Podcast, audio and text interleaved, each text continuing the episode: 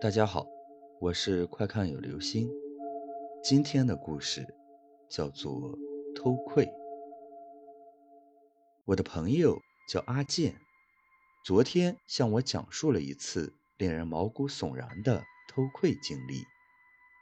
阿健是租的老房子，家住六楼二号，整栋楼一共七层，每层两户。自从阿健住进这房子，每天深夜在半梦半醒时，就能听到一个女人踩着高跟鞋由一楼哒哒的走到七楼。那声音很有节奏，给人一种疲惫沉重的感觉。开始时，阿健并没有在意，可时间长了，阿健一整夜耳朵里都会响起哒哒的声音。并且第二天早起感到全身疲惫酸痛。就在昨夜，好奇心终于让阿健决定要通过门镜看看这个女人是谁。十一点刚过，一楼传来了和平时一样的哒哒声。阿健掀开被子，打开昏暗的床头灯，摸到了门前，慢慢的把眼睛凑到了门镜前。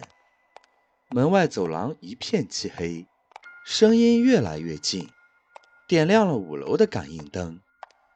阿健开始屏住呼吸。六楼的灯终于亮了，同时声音传到了门前，停下了。可阿健什么都没有看到，连个人影都没有。阿健开始有些紧张，他瞪大眼睛，通过门镜向走廊寻觅着。突然，阿健听到哒哒的两声，那声音是来自阿健身后的黑暗中，明显不是踩在水泥地的声音，而是踩在屋内地板才有的声音。阿健说：“那是平生第一次害怕，第一次知道啥叫冷汗，什么叫脊背发凉、头皮发麻。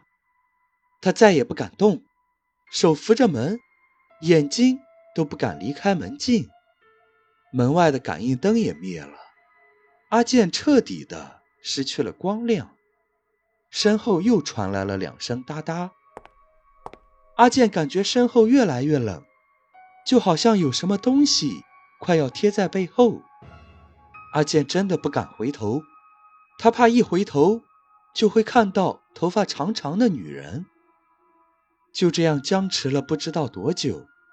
阿健几乎没有了时间概念。